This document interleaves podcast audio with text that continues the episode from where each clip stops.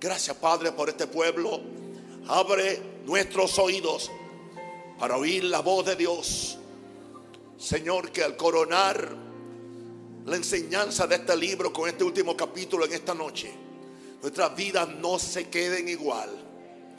Padre, ¿qué sería de mí si yo no entendiera un poquito tan siquiera la eficacia de, de tu gracia, la fidelidad de tu amor, la pasión que tú tienes por los seres humanos? No se compara con la que podemos tener por ti, Jesús. Sana al enfermo, Señor. Mientras yo predico, levanta al caído. Ayuda al desvalido, Señor. Y que tu gloria, oh Dios, venga a este lugar por la palabra de Dios. Y el pueblo de Dios dice, amén. Uno de los versos más significativos para mí en Romanos es donde está basada la enseñanza de esta noche. Estamos hablando del capítulo 10, el propósito de las nueve lecciones que hemos estudiado, que hemos meditado. Algunos ya han leído el libro, otros lo han comprado, otros vuelven a escuchar las lecciones y cada vez es nuevo. Muchas veces yo siempre ando tratando de corregir a ver si encuentro algunos errores tipográficos y aún corrigiendo un manuscrito soy bendecido. Porque me doy cuenta que esto no fue escrito simplemente como información, fue una revelación. Siento como que Dios tomó mi vida para yo poder ser de bendición a mi generación y a las que vienen. Todo eso que Dios ha hecho es para que reinemos en vida, en vida. Explicamos entonces. Nunca ha sido la voluntad de Dios que su pueblo viva en derrota y vergüenza. Nunca lo ha sido.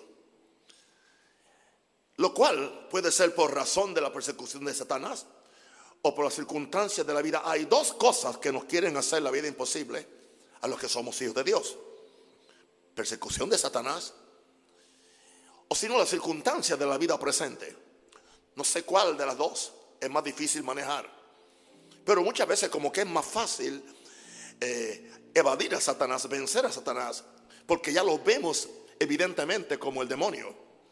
Pero como que cuando tenemos que enfrentarnos las circunstancias que la vida presenta, podemos llegar a concluir que es, que Dios lo está haciendo y tantas cosas que la gente se ha inventado para verdaderamente quitarle el poder, la gracia de Dios.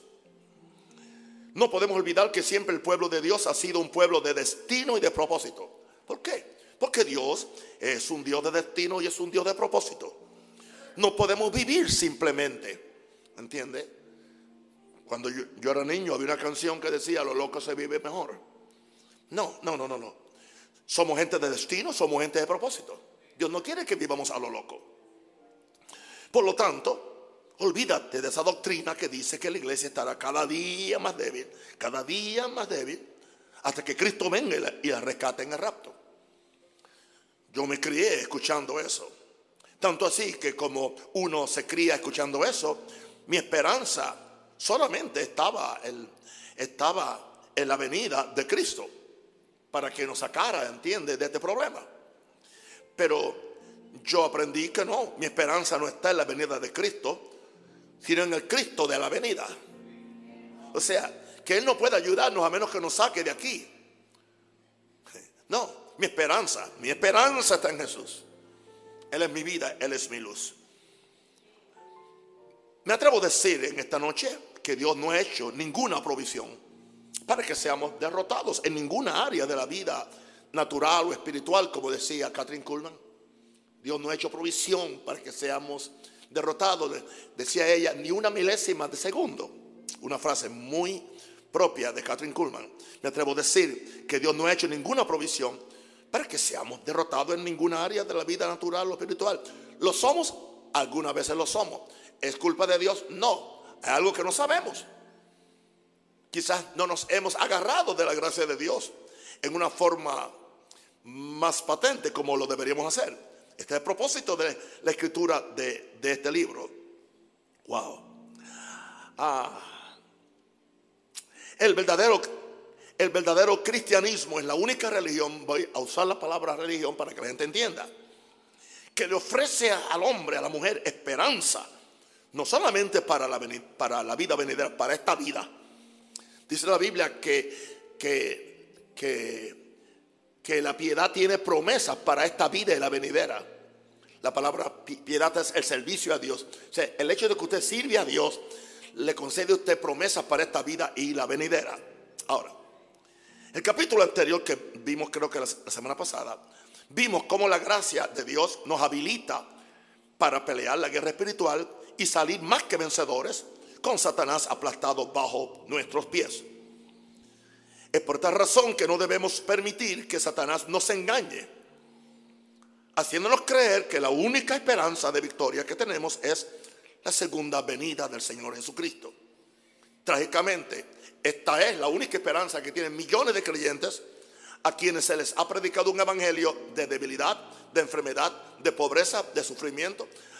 Yo le llamo un evangelio el evangelio del escapismo. ¿Entiende?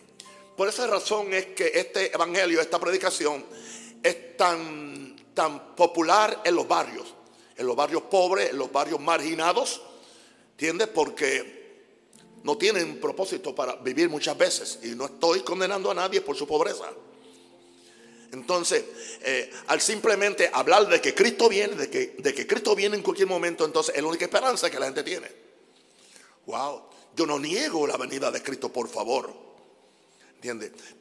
Pero hay algo más en el Evangelio. Antes que, antes que Cristo venga, nosotros fuimos puestos en esta vida con un, propósito. O sea, yo, yo no predico un evangelio de debilidad, de enfermedad, pobreza sufrimiento o escapismo. Ahora, un día mientras leía el libro de, de, Romanos, encontré un verso que a primera vista sonaba más como una fábula que como una realidad espiritual. ¿Por qué? Porque muchas veces usted lee de acuerdo a lo que usted sabe, a lo que usted Sucede que lo que usted ve, lo, lo que usted lee, muchas veces se, convierte en lo que usted es. Por eso tiene que tener cuidado lo que usted ve y lo, lo que usted oye. Ahora, me refiero a las siguientes palabras del apóstol Pablo y quiero que lo veamos en Romanos 5, versículo 17. Tómelo en serio y pídale al Espíritu Santo que nos dé la revelación. Pues si por la transgresión de uno solo reinó la muerte. La transgresión de uno solo, que fue quién? Fue Adán. Por la transgresión de él reinó la muerte. Y la muerte ha tocado a todos los hombres. Pero entonces ahora hay una declaración absoluta. Mucho más, diga mucho más. Reinarán en vida. O sea, no hay que morirse, no hay que irse al cielo, en vida. Usted puede reinar en vida. Aleluya, porque somos hijos de un rey soberano mucho más reinarán en vida por uno solo. O sea, por uno solo vino la muerte, por uno solo viene la vida, para que usted reine en vida. Wow. Jesucristo. Pero entonces, hay, hay dos condiciones que Pablo nos puso. La primera es, son los que reciben primero la abundancia de la gracia, no una medida de la gracia. O sea que mientras más gracia tú recibas, más victoria vas a tener. Pero entonces él le añade, y los que reciben entonces el don de la justicia. O sea, la abundancia de la gracia y el don de la justicia. No estoy muy seguro si esa abundancia se puede referir tanto a la gracia como al don de la justicia. Yo prefiero aplicar también abundancia del don de la justicia. Y que cuando nos encontremos con Pablo, él me pida cuenta y yo le digo que él no fue claro. Así que, amén. Pero yo voy a, tomarlo a favor mío, que es abundancia de gracia y abundancia del don de la justicia. Y yo creo que mientras más recibimos la justicia, más fácil se nos hace reinar. Y mientras más recibimos gracia, más favor tenemos con Dios y más autoridad tenemos con Dios para poder ser más que vencedores. Saque eso de que usted tiene que estar siempre, entiende, eh, eh, eh, en derrota o arrastrándose. Yo no niego Yo no niego que yo tengo mis momentos. Tengo mis momentos cuando uno se quiere como arrastrar, uno se siente como un insecto, uno se siente como una lombriz de tierra. Yo paso por, por esos momentos. Ahí es cuando yo conozco a Dios. Y ahí es cuando yo me conozco a mí mismo. Aleluya. Pero yo te digo una cosa. No hay forma que yo le ceda una, un centímetro al diablo. Y quiero que me mire con esa cara fea que tiene. Yo no te voy a ceder mi territorio. Yo no te voy a ceder mi ministerio. No te voy a ceder mi iglesia. No te voy a ceder mi visión. Y no te voy a ceder a mi esposa tampoco. ¿Oíste eso? Porque yo creo que hemos recibido la abundancia de la gracia y el don de la justicia. Wow. Sé por experiencia que cuando encontramos versos como estos en la Biblia, o como este en la Biblia, la tendencia humana es interpretarlo de acuerdo a nuestra experiencia o a lo que nos han enseñado. Lo peor que usted hace con la Biblia es interpretarla de acuerdo a su experiencia o lo que a usted le enseñaron antes. Si lo que le enseñaron antes no cuadra con la Biblia, rechácelo, échelo a la canasta de la basura. Y no importa quién lo diga, aunque yo lo dije. Wow. Ahora, tengo una pregunta en este subtítulo de este capítulo. Y tengo que esperar hasta que llegue al cielo para reinar. ¿Será posible que tengo que esperar hasta que llegue al cielo? Wow. No me extrañaría que la mayoría de mis lectores se identificaran conmigo en lo que pienso compartir ahora. Este escritor era resultado de un sistema teológico que su mayor énfasis es recibir la gracia de Dios para un día llegar al cielo y poder disfrutar las bendiciones de Dios. Por eso hay coros que eran muy populares. Quiero andar en la calle Dios con Jesús. Quiero andar en la calle Dios con Jesús. No quiero andar en la calle, no quiero andar. Está bien, vamos a andar en la calle de, oro con Jesús. Pero mientras tanto, ¿por qué tan siquiera no, no podemos andar aquí en, en, calles asfaltadas, aunque sea con brea? ¿Entiende? O si no, tengo una mansión en el cielo. Acá pues no yo me conformo con una casucha. No, ese no es el propósito. Pero esa religión es muy popular. Y ha sido muy popular en Latinoamérica. Claro, el, el, gran problema es cuando reaccionan a esa religión, entonces entraron en un falso mensaje de prosperidad que tampoco es bíblico. Wow. Este escritor le dije era resultado de un sistema teológico que su mayor énfasis es recibir la gracia de Dios para un día llegar al cielo y poder disfrutar las bendiciones de Dios. De acuerdo a este concepto teológico, la única esperanza que yo tenía para poder tener victoria sobre Satanás era morirme. Morirme. O que Jesús viniera. Pero como yo no quería morirme, yo quería que Jesús viniera. Pero cuando era muchachito, tenía 18 años. No sé, Jesús, está bien. Yo sé que es difícil, pero yo no quiero que tú vengas hasta que yo me case. Porque yo quiero tener la experiencia de tener una familia. Pero cuando yo aprendí que mi victoria no depende de que Cristo venga o no venga, sino que depende de mi fe, la gracia de Dios. Y alguien puede decir que no estoy enfatizando su venida. Equivocado. Soy un firme creyente en el arrebatamiento de los santos y en la segunda venida de Cristo. Son doctrinas fundamentales del cristianismo evangélico y debemos seguir predicándolas. Pero no debemos usar estas doctrinas como un escapismo para desatender las responsabilidades que la misma palabra de Dios nos impone. Bienaventurado aquel que cuando Él venga lo encuentre haciendo así. He visto cómo esto ha contribuido a que tantos cristianos vivan con la misma mentalidad que vive un soldado cuando sabe que le quedan uno o dos meses para licenciarse del ejército. En inglés le llamamos a esto short time mentality, mentalidad de corto plazo. Mentalidad. Es la misma mentalidad de corto plazo como alguien se va a jubilar de, un trabajo donde ha estado por, por 30 años. El último mes no hay quien lo haga hacer nada porque ya se va. Bueno, este es el problema que tiene la iglesia, mentalidad de corto plazo también. Eso yo lo, yo lo trabajo en esta forma. Trabajemos como si Jesús fuera a venir en, en mil años. Pero estemos preparados como si fuera a venir en el próximo minuto. Sigamos trabajando. Sigamos ambicionando buenas cosas. Sigamos evangelizando. Sigamos con nuestros planes de matrimonio, los que están enamorados. Sigamos con nuestros planes de hacer una mejor casita. Sigamos con nuestros planes de hacer, de, empezar iglesia, de abrir, ¿por qué no?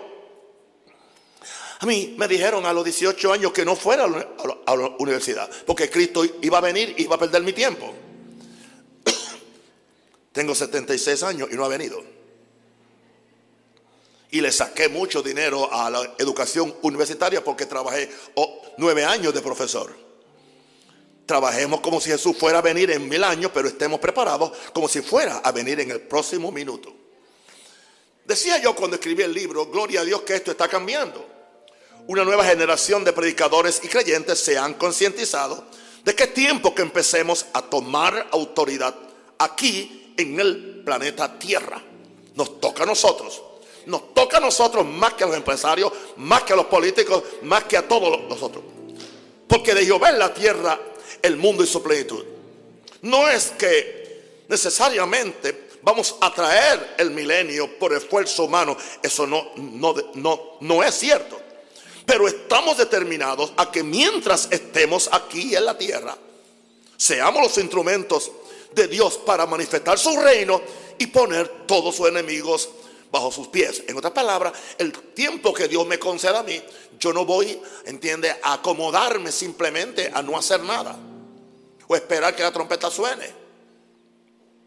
Cuando hoy veía de, un, de un pastor de una iglesia muy grande en Estados Unidos, un ministerio muy grande, y bueno, y estaba diciendo que él pastoreó su iglesia por 40 años y ya pues debía ya pasarle la iglesia a otra persona y la persona creo que tiene 60 años. Entonces yo dije, entonces yo estoy fuera de serie o él.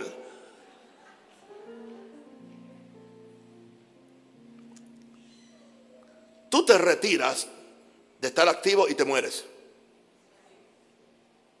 Lo peor que se le hace a alguien es retirarlo de trabajar. Aún la gente que, se retira eh, de un trabajo de, 30 años siempre debe con conseguir alguna actividad. Alguna actividad. Y yo creo que si Dios nos, cuando Dios nos permite esa ciudad maranata, es posible que nosotros podamos tener programas para, para eh, mantener ocupados, ¿entiende? A los de esa edad y se le, se, le da algún, algún tipo de compensación, pero se van a sentir útiles. Y no se van a sentir como vegetales. Pues cuando la gente no tiene razón para cuando la gente no tiene razón para vivir, buscan una para morirse. Yo tengo razón para vivir. Una de ellas son ustedes. Otras son mis hijos, mis nietos, mis bisnietos, mi esposa la visión de Dios. Ahora, ¿cómo es que reinamos? Reinamos por Jesucristo. La línea de pensamiento de Pablo antes de llegar, el versículo 17 de Romanos 5, es que como consecuencia del pecado y la transgresión de Adán, toda la raza humana está en muerte espiritual. No solo está en muerte espiritual, sino que Satanás está reinando sobre todos aquellos que no han recibido a Jesús como el Señor y Salvador de su vida. Satanás es su rey, es su Dios, es su dueño. Es más, es su padre espiritual. Juntamente con Satanás, el pecado, la enfermedad, la miseria y la muerte están reinando sobre la descendencia de Adán. La descendencia de Adán que no se ha convertido, que no ha recibido al último Adán. Todo el que no ha sido salvo está participando de toda la maldición del primer Adán. Nosotros no podemos vivir en el primer Adán, por eso hay que nacer de nuevo para recibir el espíritu del nuevo Adán, que es el espíritu con el cual Cristo se levantó de los muertos. Alguien diga aleluya. Esto le duele al corazón de Dios porque Él no creó al hombre para vivir en esclavitud, sino para que ejerciera control como un rey en la tierra. Si tú crees que estas palabras son un poco exageradas, te invito a que vayas conmigo al libro de los principios. Casi siempre voy ahí cada vez que, cada vez que, ministro. Para que veamos cuál fue el plan original de Dios para el hombre. Y hoy descubrí algo que yo le escribí y ni me acordaba, nunca lo había eh, vuelto a mencionar, pero hoy me di cuenta que sí, lo escribí, tuve que regresar el párrafo a ver. Y es Génesis 1.26. Esto lo encontramos en Génesis 1.26. Y quiero que vean esto. Entonces dijo Dios, hagamos al hombre. Todavía no estaba hecho. Y antes de hacerlo, ya Dios tenía una comisión. Ya Dios había hecho una, descripción de empleo, de trabajo para el hombre, antes de hacerlo. Entonces dijo Dios, hagamos al hombre a nuestra imagen, conforme a nuestra semejanza. Y aquí viene el trabajo, señoree. Aún no lo había hecho. Y ya Dios tenía, o sea, que Dios no hizo un, hombre solamente para estar comiendo eh, manzanas y, ¿entiende? y pescando en el riachuelo. No, no, no, no, no. Dios, Dios lo hizo para que señoreara, para que cargara la imagen de Dios, para que cargara cargara la semejanza de Dios y señoreara en los peces del mar, en las aves de, los cielos, en las bestias, en toda la tierra y en todo animal que se arrastra. Y todavía Dios no había hecho al hombre. Así que antes de Dios hacer al hombre, ya Dios había definido cuál era su función. Ahora, el verso 27, ahora entramos en el acto de creación a mí se me había olvidado completamente eso por todos estos años que no había leído el libro. Y está ahí. Y dije, wow, es cierto. Y creó Dios, ahora sí, al hombre. O sea, sea que Dios, a un Dios, antes de, hacer algo, lo tiene que decir. O sea, Dios no hace nada sin decirlo. ¿Y usted cree que usted va a hacer algo sin decirlo, sin confesarlo? Y dijo Dios, y dijo Dios, no es que Dios pensó, Dios lo dijo. Y creó Dios al hombre a su imagen. A imagen de Dios lo creó, varón y hembra los creó. Y ahora viene el verso 28. Ahora se reitera el propósito original de Dios. Y los bendijo Dios. Aleluya. Y les dijo, fructificad, multiplicaos, llenad la tierra, sojuzgadla y señoread en los peces del mar en las aves de los cielos y en todas las bestias que se arrastran sobre la tierra. Así que Dios lo creó, le dio su imagen, le dio su semejanza y le dio una descripción, a job description. Le dio una descripción de su trabajo. Tienen que fructificar, multiplicarse, llenen la tierra, sojuzgan, eh, tomen autoridad sobre todas las cosas y especialmente tengan cuidado con las bestias que se arrastran sobre la tierra, porque una de ellas ya estaba, aleluya, levantando la cabeza para amenazar el plan original de Dios y nunca ha desistido de hacerlo. Ahora, si las palabras significan lo que dicen, entonces tenemos por obligación que llegar a la conclusión que Adán y Eva eran reyes en propiedad sobre el planeta Tierra podemos llamarle en, el idioma español una palabra que se le llama virrey. El tiempo de la conquista habían unos reyes en, Madrid que eran los reyes del imperio, pero eh, a ellos se les asignaba algunas colonias y, y, en esas colonias a ellos se les daba el título de virrey. Ellos ejercían la autoridad del rey máximo. Así que yo creo que lo que, lo que vemos aquí es que los hombres son virreyes en la tierra porque están bajo la autoridad del rey superior. Ahora, eran reyes en propiedad sobre el planeta Tierra. Dos veces Dios afirmó la autoridad del hombre en la tierra. Ya lo dijo, lo dijo antes de hacer el hombre en el verso 26 y lo repitió cuando bendijo al hombre y a la mujer después de haberlos creado en el verso 28. Fue esta delegación, escuche la palabra, de autoridad, delegación de autoridad divina, lo que despertó la ira de Satanás. Yo quiero que tú entiendas, en Cristo tú tienes autoridad divina, pero es delegada, no te pertenece. Tú no puedes ejercerla independientemente de una sumisión y humillación completa a Dios. No es tuya, es de Dios. Fue esta delegación de autoridad divina lo que despertó la ira de Satanás. E hizo lo posible para arrebatarle esta autoridad. Pero él no podía arrebatarle la autoridad a menos que primero le arrebatara las dos cosas que Dios dijo. Imagen y semejanza. Como único, tú tienes que cuidar quién tú eres. Tú tienes que cuidar cuál es tu formación, quién tú eres. Eres nueva creación Eres la justicia de Dios en Cristo. Eres hijo de Dios. Ahí habla de tu imagen y tu semejanza. Ahí que Satanás va a luchar contigo y lucha conmigo. Si eres hijo de Dios, lo primero, la primera tentación, si eres hijo de Dios, que es lo primero que Él quiere que tú no entiendas o no lo creas, quién tú eres. Diga, soy hijo de Dios. Tengo el derecho a pisotear a Satanás. Tengo el derecho a la vida, a la salud, a la victoria, a la prosperidad y a las bendiciones del cielo. Nadie me lo puede quitar. Denle un aplauso fuerte a Jesús por eso.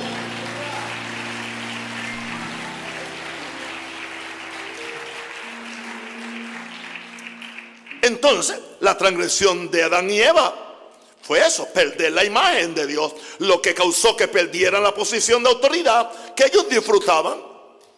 Es aquí donde la maravillosa gracia de Dios entra en juego. Hemos dedicado muchas páginas de este libro en capítulos anteriores para demostrar cómo Dios le extendió su gracia al hombre desde el Edén hasta el día de hoy y lo seguirá haciendo hasta el día que suene la trompeta final y Cristo venga por su iglesia y Cristo venga a establecer el, el milenio y después establecer la tierra nueva y los cielos nuevos. Por medio del sacrificio perfecto de Cristo. Ahí está la clave. Hoy todo hombre y mujer puede salir del abismo espiritual en el cual nos metió Adán. El primer Adán nos metió en muerte, el último Adán nos trajo la vida. El primer Adán desató la maldición, el último Adán, fíjese que no es segundo Adán, es último Adán. El último Adán que hizo desató la bendición. Y por medio de él otra vez reinamos en vida. Todo lo que Satanás nos robó, Jesucristo lo reconquistó y aún mucho más. He repetido esto por todos estos años cuando yo digo, yo, yo tengo todo lo que Adán perdió en el Edén y tengo todo lo que Jesús, aleluya, reconquistó en la cruz. Lo cual ahora es más que lo que Adán perdió. Son gloriosas las palabras que el Espíritu Santo le, inspiró a Pablo. En la misma forma que por la transgresión de un solo hombre Adán reinó la muerte. Por la obediencia de un solo hombre, Jesucristo, ahora podemos, diga, diga, ahora podemos reinar en vida. Pablo no escatimó en añadir la frase mucho más, much more. Este mucho más asegura que el sacrificio de Cristo, es más poderoso para hacernos reinar en vida que lo que fue la desobediencia de Adán para hacernos perder la posición de rey. Tengo que otra vez repetir eso, es demasiado importante esa declaración. Este mucho más asegura que el sacrificio de Cristo es más poderoso para hacernos reinar en vida que lo que fue la desobediencia de Adán para hacernos perder la posición de rey. La restauración del hombre por Cristo lo lleva a un lugar más elevado que el que tenía Adán antes de pecar. Entonces, ¿quién le dijo a usted que el propósito de la salvación termina cuando sus pecados fueron perdonados? O cuando su nombre fue escrito en el libro de la vida. Tengo noticias para usted, mi querido hermano. Acaba de empezar. Porque ahora si alguno está en Cristo, nueva criatura es. ¿A quién eres semejante? Al último Adán. Por eso ahora el propósito de Dios está bien determinado por Pablo cuando dice, a los que antes conoció, también los predestinó para que fuesen hechos conformes a la imagen de su Hijo. Letra mayúscula, Hijo Jesús. Para que Él sea el primogénito entre muchos hermanos. Esas cosas no, se predican. Le tienen miedo a eso. Todo eso se, se ha dejado para el milenio o para el cielo. Señor nos guarde. Quizás será por eso que algunos me, me llaman un farsante o, un hereje bíblico porque yo creo la Biblia. ¿Usted cree que, que creer la Biblia es herejía? ¿Ah? Entonces, pues, están equivocados, ¿no? Porque yo no soy hereje. Yo, yo creo la palabra tal como está y ¿Indica eso que toda esta palabra se ha cumplido en mí? No. ¿Indica eso que estoy participando de todo? No. No es culpa de la palabra, es asunto mío. Pero olvidando lo que queda atrás, yo me muevo. Y aún tengo muchos años para seguir eh, eh, explorando esto y bendiciendo a otros y arrastrando a otros y llevando a otros a posiciones de victoria que nunca la iglesia. Mire, a muchos de ustedes la pandemia los hubiera matado si no hubieran estado escuchando palabras de fe todas las noches. No me diga, no me diga así que, no me diga que fue, no me diga que fue, entiende, eh, el alcohol y alcoholado, entiende, y los gel y toda esa cosa, nada. O las alfombras que puso, entiende, en la casa para entrar. A mí me pusieron una y yo la saqué por un lado.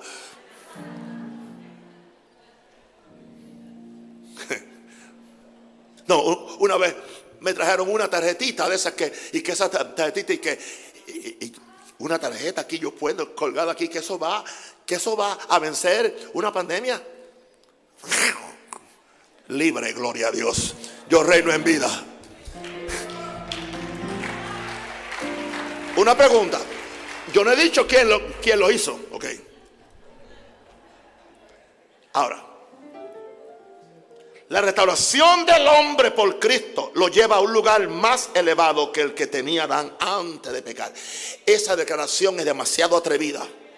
Repito, la restauración del hombre por Cristo lo lleva a un lugar más elevado que el que tenía Adán antes de pecar.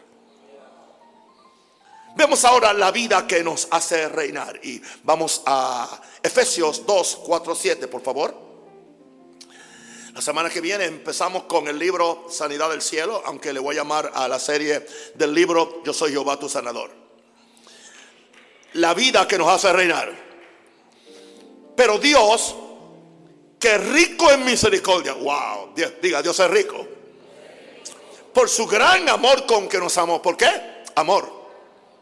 Aún estando nosotros muertos, aún en, pecados, nos dio vida junta mente con Cristo. Por gracia sois salvos. Y juntamente con Él nos resucitó. Y asimismo nos hizo sentar en los lugares celestiales con Cristo Jesús. Para mostrar en los siglos venideros las abundantes riquezas de su gracia. En su bondad. Para con nosotros en Cristo Jesús. Tremendo verso. La vida que Jesús nos dio es más que el nuevo nacimiento y el perdón de pecados. El nuevo nacimiento y el perdón de pecados acontecen primero. Después de eso somos inyectados con la vida de resurrección de Jesús. Cada persona que ha nacido de nuevo tiene la misma vida de resurrección de Cristo. Cuando el Señor Jesucristo se levantó de los muertos, se presentó a sus discípulos con una vida que tiene el poder de absorber todo lo que sea muerte. Se llama vida eterna. Se llama la Zoe de Dios, la vida eterna de Dios. Por medio de esa vida que tú y yo tenemos, estamos sentados en lugares celestiales con Cristo. Esto equivale a una posición de autoridad y poder. Tanto así que Efesios capítulo 1, verso 21 nos dice que estamos en una posición de autoridad, poder y dominio sobre todo principado y autoridad y poder y señorío y sobre todo nombre que se nombra, no solo en este siglo, sino también en el venidero. Si eso no es poder, yo no sé leer español entonces. Wow, wow, wow, wow. Autoridad, poder, dominio, sobre todo principado, autoridad, poder, señorío y sobre todo nombre que se nombra, no solo en este siglo, sino también en el venidero. Me atrevo a decir sin ninguna reserva, y hoy estoy más seguro que el día que lo escribí, que Dios quiere usarnos a nosotros para darle una demostración a Satanás y a sus principados de lo que su gracia ha hecho por nosotros. Vamos a Efesios 2.7, por favor, para que vean la gran bendición, la multiplicación de gracia que hay en el plan de Dios. Efesios 2.7, Dios quiere hacer eso por la eternidad, pero eso no es todo. Ese es el plan que Dios tiene para cada creyente en esta última hora de la iglesia. La Biblia nos dice al respeto en Efesios 3, y yo reino en vida sobre ese estornudo. Aleluya. Vamos a Efesios 3, 8 al 11. Y mire cómo lo pone el apóstol Pablo. Y mire cómo empieza. A mí, que soy el más pequeño de todos los santos. A mí, que no tengo ínfulas, que no me pongo doctorados que nunca he ganado, que no me pongo apostolados que Dios nunca me ha dado, que, que no me llamo profeta porque Dios nunca, no, no, simplemente este es el hermano Pablo, soy el más pequeño de todos los santos, pero me fue dada esta gracia. Yo permití que los otros se queden con los títulos, yo me quedo con la gracia.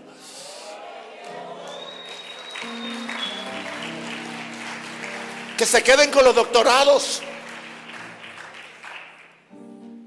que se queden con los obispados, que se queden, entiende, con los títulos proféticos sacerdotales. Algunos son hasta sacerdotes, apóstoles ahora.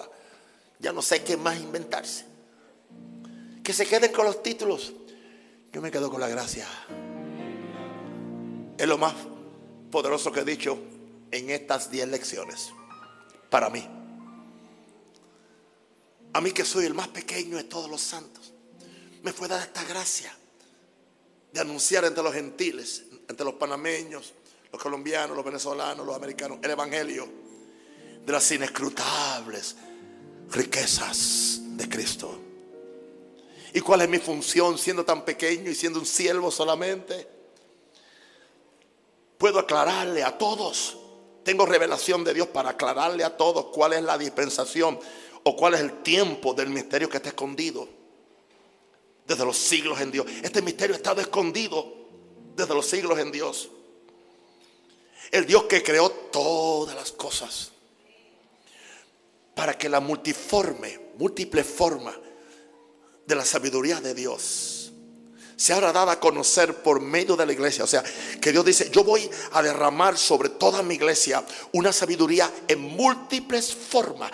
No van a estar en un solo ministerio, no van a estar en una sola persona. En un rosario se manifiesta en una forma, en Joel en otra, en John, en usted, aún, aún en los que hacen la música, aún en ustedes que están allá. Esto no es solamente para los cinco ministerios. Tú tienes que hacer una demanda a esa multiforme sabiduría. Dios no va a revelar cosas que ojo no vio, ni oído yo, ni subido el corazón de hombre. Aleluya. Pero hay una dispensación del misterio escondido desde los siglos en Dios que creó todas las cosas para que la multiforme sabiduría de Dios sea ahora dada a conocer. Y, y miren la importancia que tenemos como iglesia. Sea ahora dada a conocer por medio de la iglesia le vamos a dar a conocer a quienes, a principados, a potestades en los lugares celestiales. Le vamos a dar a conocer la sabiduría de Dios, el poder de Dios, la autoridad de Dios. Y Pablo nos aclara que este fue un propósito eterno. La iglesia tiene que entrar en el propósito eterno conforme al propósito eterno que Dios hizo en Cristo Jesús. Pero hoy nosotros somos el cuerpo de Cristo y somos responsables nosotros que nosotros eh, maduremos a la estatura del varón perfecto como iglesia. No seamos niños malcriados, sino gente responsable que buscamos la revelación de este misterio escondido, que buscamos esta multiforme sabiduría y que empecemos a orar y a confesar y a vivir una vida bashale bacaya, donde le demos a conocer por medio de la iglesia a principados que están en lugares celestiales, mucho más abajo del trono de Jesús, los cuales están tratando de interrumpir toda nuestra tarea. impedir que nuestras iglesias crezcan, impedir que venga la finanza. Nos toca a nosotros seguir atacando, pero con sabiduría multiforme, no con fórmulas humanas, humanistas, no, sino con la revelación de la gracia de Dios. Wow, wow, wow. Entremos en el propósito eterno que Dios tiene para nosotros como iglesia. ¿Se dan cuenta por qué soy tan cuidadoso con la iglesia? ¿Se dan cuenta por qué soy tan celoso por la santidad de la iglesia? ¿Se dan cuenta por qué prediqué el mensaje de anoche? Si no lo, lo he escuchado, ah, escúchelo bien. Y no camine detrás de los falsos profetas y falsos apóstoles. Porque va a tener que decidirse o por ellos o por Jesús. Todo esto viene por la abundancia de la gracia. ¿Y cómo es posible? Esto fue una pregunta mía. ¿Y cómo es posible que hombres y mujeres estamos llenos de debilidad? Estamos cargando una humanidad que puedan cumplir semejante tarea. En esta tarde tuve un momento de mucha debilidad emocional. No voy a entrar en detalles ahora. No tengo ningún problema. David dijo, sepa yo cuán frágil soy. Y cargando una humanidad, podamos cumplir semejante tarea. ¿No te has preguntado eso? Este es uno de los propósitos de la escritura de este libro. El mismo Jehová Dios que le dio la gracia a Moisés para enfrentarse a Faraón. Y este no se atrevió a tocarlo es el mismo Dios que nos da la gracia para enfrentarnos a Satanás en el 2022 y ordenarle que tiene que obedecer la palabra de Dios y que no nos va a amedrentar. No importa lo que trate, no importa lo que haga, estamos resueltos, estamos decididos a tomar nuestra, nuestro lugar en el reino y hablo ahora bajo una tremenda unción del Espíritu Santo. Y ordenarle que tiene que obedecer la palabra de Dios. Y que Él no puede impedir lo que Dios hace. Él no puede impedir que esa ciudad se edifique. Él no puede impedir que los millones vengan.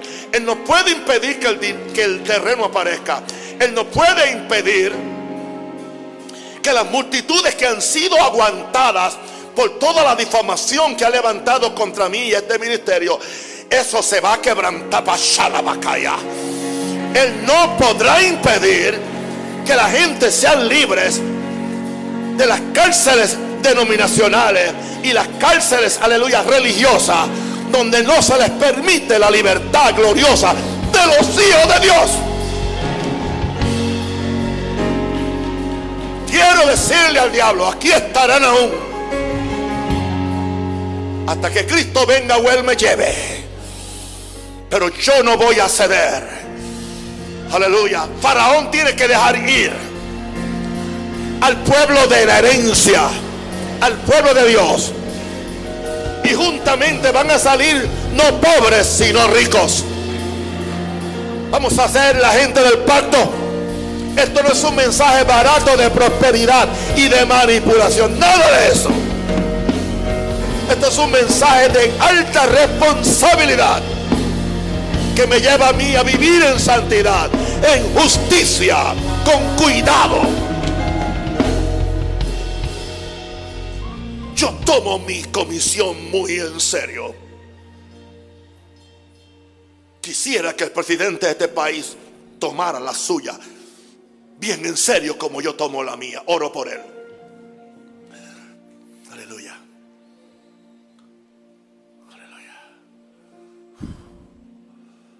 Si tienes problemas con tu humanidad o con tu debilidad, el mismo Dios que le dio la clave a Pablo para cambiar su debilidad en poder cuando dijo, bástate mi gracia. Es el mismo Dios que me dio a mí la misma gracia. Ese mismo Dios ha prometido estar conmigo, estar contigo, estar con nosotros todos los días hasta el fin del mundo. Mateo 28, 20. He aquí yo estoy contigo para librarte y nadie podrá tocarte. Nadie podrá. Porque tengo para ti algo. Se le dijo a un muchacho joven, exilado, perseguido por su hermano para matarlo, en una noche fría y oscura, solo con una piedra de cabecera. Tiene una aparición angelical. Y el ángel le trae el mensaje del cielo. El siguiente, no te dejaré hasta que haya cumplido en ti todo lo que te he prometido. El mensaje de la gracia verdadera tiene propósito de darte autoridad y poder. En los últimos años ha habido un gran énfasis en la iglesia sobre la autoridad del creyente, pero trágicamente en muchos círculos ha sido usado para hacer del hombre un mini Dios. El mensaje de la autoridad del creyente es válido y necesario, pero nunca podemos perder de vista que toda autoridad y poder que recibamos es por la gracia de Dios. Recuerda que todo viene del trono de, la, del trono de Cristo y la Biblia le llama el trono de la gracia. Para poder reinar en vida con Jesucristo se va a requerir más que una pequeña medida de la gracia de Dios. Pablo nos dice que solo reinan en vida los que reciben la abundancia de la gracia. Como yo dije en otro capítulo, esta frase indica que la gracia se recibe en medidas. La gracia es tan ilimitada como Dios es ilimitado. Hay creyentes que se conforman con una medida de la gracia que le asegure un viaje al cielo, un boleto cuando mueren o cuando Cristo venga. Muy bien, ningún problema. Pero no hay forma que Dios pueda contar con estas personas para que puedan reinar en vida, limitando la salvación a solamente el perdón de pecados. Si queremos recibir la abundancia de todo lo que Dios posee, tenemos que recibir la abundancia de su gracia, porque todo viene por su gracia. Y esto me lleva a que podemos crecer en gracia. Lucas 2.52. Y voy a usar el mejor, el super ejemplo de la Biblia y de la historia. Y Jesús crecía en sabiduría, en estatura y en gracia en dos direcciones, para con Dios y para los hombres. Lucas 2.52. Jesús crecía en sabiduría, en estatura y en gracia para con Dios y los hombres. No podemos negar que nuestro Señor Jesucristo reinó en vida mientras estaba aquí en la tierra. No estoy hablando de un poder político secular, sino de un poder en el mundo espiritual sin paralelos. Antes que me digas que él sí lo podía hacer porque era porque era Dios, recuerda que la Biblia dice que Jesús siendo en forma de Dios no estimó el ser igual a Dios, como cosa a qué aferrarse, sino que se despojó a sí mismo, tomando forma de siervo, hecho semejante a los hombres. Filipenses 2, 6 al 7. Si aspiramos a reinar en vida, tenemos que tomar la misma ruta que tomó Jesús. Se humilló a sí mismo y se convirtió en siervo de Dios al someterse de esta manera fue que comenzó a crecer en sabiduría, en estatura y en gracia para con Dios y los hombres. Esta escritura nos prueba que podemos crecer en gracia y quien crece en gracia, nuestro espíritu.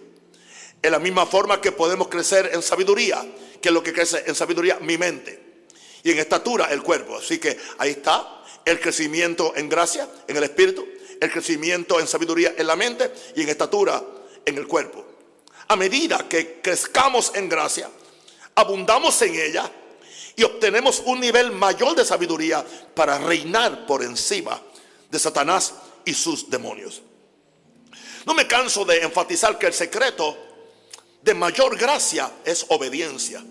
Adán perdió su posición de rey por la desobediencia. Jesús ha sido declarado rey de reyes y Señor de señores por causa de su obediencia absoluta y perfecta. Pablo nos dice en su carta a la iglesia en Filipos y muy importante. Filipenses 2, 8 al 11. Perdonen la repetición, pero es importante. Los profesores enseñamos repitiendo, ¿ok? Y estando en la condición de hombre, Jesús se humilló a sí mismo, haciéndose obediente hasta la muerte y muerte de cruz, por lo cual Dios también le exaltó hasta lo sumo y le dio un nombre que es sobre todo nombre, para que en el nombre de Jesús se doble toda. Hoy la gente se exalta en ellos mismos. Para que en el nombre de Jesús se doble toda rodilla de los que están en los cielos, en la tierra y debajo de, la tierra, y toda lengua confiese que Jesucristo es el Señor para gloria de Dios. Amigo lector, quiero que por favor me des toda tu atención en esto que quiero compartir ahora contigo. Dios no hace acepción de personas. Si tú quieres recibir la abundancia de la gracia que tuvo Jesús, el precio es el mismo. Obediencia total, completa y absoluta a la voluntad de Dios. Dios solo le concede reinar en vida a aquellos que Él sabe que no harán mal uso de la autoridad que Él les da. No se aprovechan para sus fines mezquinos. He experimentado que mientras más me someto a Dios, más recibo de su gracia y más autoridad tengo en el mundo espiritual. Una de mis oraciones continuas es que Dios me dé cada día la abundancia de su gracia. Esta simple pero poderosa oración está en mis labios desde que me levanto hasta que me retiro a descansar en altas horas de la noche. Te aseguro en el nombre de Jesús que esto ha enriquecido mi vida de oración, ha incrementado la unción de Dios en mí y me ha dado una medida mayor del poder de Dios para enfrentarme a todos los retos que Satanás y la vida me presentan. Ahora, si eres rey, no actúes como un mendigo. ¿Por qué actúas como un mendigo? De acuerdo a la Biblia, todo creyente nacido de nuevo es legalmente un rey en unión con Jesucristo. Esto no, esto no asegura que estemos actuando a la altura de lo que somos en propiedad. Aunque lo dice, la falta de conocimiento las tradiciones de los hombres y la pereza que es tan común a los humanos mantienen a una generación de reyes funcionando muy por debajo de los privilegios y derechos que tienen en Cristo. En Cristo. ¿Para qué sirve un título sin el poder para ejercerlo? En el mundo secular encontramos un sinnúmero de reyes y reinas que aún siguen usando el título sin tener un país donde ejercer su reinado. Lo mismo sucede con tantos cristianos con qué emoción hemos cantado el himno. Somos hijos de un Dios soberano. Que los reyes tiemblan ante El que dice esto sea y se hace. Y la mal le obedece también. Oh, lo cantamos. A la misma vez vivimos con miedo a Satanás y a los demonios. Cada vez que el diablo trae un síntoma de enfermedad, enseguida se acepta como algo que es irreversible. Imagínate un rey que ni puede pagar el alquiler, el alquiler de su casa Mientras tanto, Satanás se ríe y canta el himno con otra letra. Son los hijos de un Dios soberano, pero ellos siempre tiemblan ante mí. Él también canta, ¿ok? Él era director de coro en el cielo. No permitas que el diablo te siga robando. Di conmigo, no voy a permitir. ¿Sabe cuál es el problema? Mi pueblo perece por falta de qué? de conocimiento. ¿Usted cree que con toda esa revolú de gritos y de... ¿Usted cree que la gente va a crecer? Ok. Una pregunta. Tú estudiaste Derecho, ¿no? Y la conferencia de los, de los, de los profesores era chihichihai, chihichihai, apláudame, haga esto, lo otro. No, no. Si no, tú nunca hubieras sido un buen, un buen abogado. Imagínate, yo no iría a un médico que esa fue la educación que tuvo, porque me va a matar. Es solamente en la iglesia donde hay que hacer un show mediático, porque esa es la forma que atraemos a la gente inconsistente. Vamos a hacer eso quieto ahora. Ya yo dije eso anoche.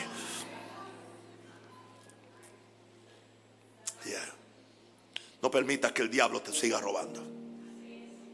¿Hasta cuándo vamos a permitir que el diablo nos robe la santidad?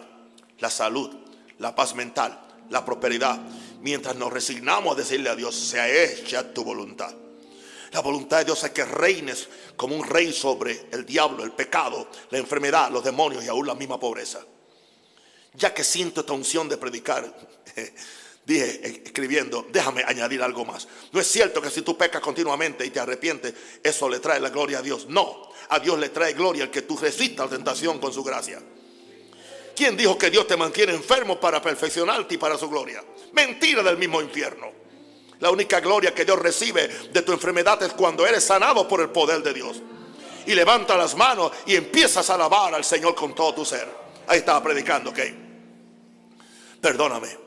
Pero es que yo me indigno en el, en el espíritu cuando veo tantos reyes viviendo, vistiendo y actuando como mendigos. Si algo he aprendido de mi Dios es que Él es un Dios bueno, que quiere darme la abundancia de la riqueza de su reino, de su gracia, para que yo, da un rosario, reine en vida. Es posible que suene arrogante y hasta ofenda alguna mente religiosa, pero si logro sacudirte para que despiertes a la realidad de que somos ricos en Dios, tu vida nunca será la misma. Tu destino es reinar con Cristo. Cuando Cristo se presentó a esta tierra, no vino con la comisión de traer un credo doctrinal o enseñarnos bonitas ideas filosóficas. Jesús vino a traer a la tierra el reino de Dios. En uno de sus primeros mensajes, Él hizo una proclamación pública que sacudió las mismas puertas del infierno. Marcos 1, 14 al 15. Nos dice Marcos, después que Juan fue encarcelado, Jesús vino a Galilea predicando el evangelio del reino de Dios diciendo, el, rey, el tiempo se ha cumplido y el reino de Dios se ha acercado. Arrepentíos y creed en el Evangelio. Esta proclamación de Jesús fue una declaración de guerra al diablo y a su gobierno. Desde entonces Jesús anduvo predicando el reino de Dios. Con este poder Jesús sanó a los enfermos, echó fuera a los demonios y pudo suplir toda necesidad humana. No solo Jesús actuó en este poder real, cuando envió los doce apóstoles a predicar, les delegó esta autoridad real para que donde quiera que llegaran establecieran el reino de Dios. Lo mismo hizo con el grupo de los 70. Las instrucciones eran claras y específicas. La predicación del reino siempre debe preceder a la sanidad de los enfermos y a la liberación de, endemoniados. Donde quiera que estos hombres llegaron, le hicieron ver a Satanás que uno más fuerte que él los había enviado. Y él no tenía otra alternativa que largarse de la presencia del reino de Dios. Hoy podemos reinar en vida y establecer el reino de Dios en nuestros hogares, iglesias, ciudades y países. Porque el Rey Jesús vive dentro de nosotros. La Biblia dice que somos sus coherederos, Romanos 8, 17. Y que por lo tanto reinamos con Él tanto ahora como después. El trono que Jesús ganó, no solo lo ganó para Él, sino para aquellos que por medio de su gracia venzamos. El fin último de la gracia es llevarnos a ese lugar que nos prometió el mismo Señor Jesús en Apocalipsis 3:21. Al que venciere, le daré que se siente conmigo en mi trono, así como yo he vencido y me he sentado con mi Padre en su trono. Pregunta, ¿te atreverás a tomar tu posición en Cristo? Tomemos nuestra posición en Cristo y hagamos una decisión de que vamos a reinar con Jesús hasta que pongamos sus enemigos por estrado de sus pies. Y todo esto es solo posible por la abundancia de la riqueza de su gracia. Él espera que lo hagamos porque la Biblia dice en Hebreos 10, 12 al 13, pero Cristo, habiendo ofrecido una vez para siempre un solo sacrificio por los pecados, se ha sentado a la diestra de Dios, de ahí en adelante esperando hasta que sus enemigos se han puesto por estrado de sus pies.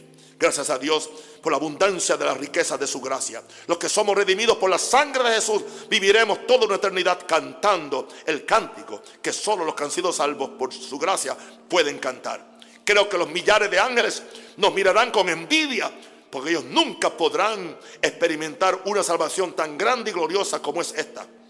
¿Cómo no alabar y adorar aquel que por su gracia nos sacó del lodo cenagoso del pecado? Para darnos victoria en esta vida y finalmente sentarnos con Él en su trono por los siglos de los siglos. Alza la gloria por la eternidad. Amigo y hermano, ningún tesoro que encuentres en este mundo podrá ser comparado con las riquezas que están preparadas para aquellos que aman al Señor Jesús y reciben la abundancia de la riqueza de su gracia. Te invito a que entres a disfrutar la vida más maravillosa de este lado del cielo. La vida en la maravillosa gracia de nuestro Señor Jesucristo. Desde ahora mismo, que desde este momento dejarás de vivir en pobreza espiritual y te dedicarás por el resto de tu vida a buscar las riquezas de su gracia. ¿Será coincidencia? ¿Cuáles son las últimas palabras de la Biblia? No es coincidencia, está planeado. Apocalipsis 22, 21. La gracia de nuestro Señor Jesucristo sea con todos vosotros. It's not a coincidence. Esto fue orquestado por el Espíritu Santo. Que lo último que dijo Juan está al final de la Biblia, en el último verso. La gracia de nuestro Señor Jesucristo sea con todos vosotros. En nombre del Padre, del Hijo y del Espíritu Santo. Amén. Levantamos la mano al cielo.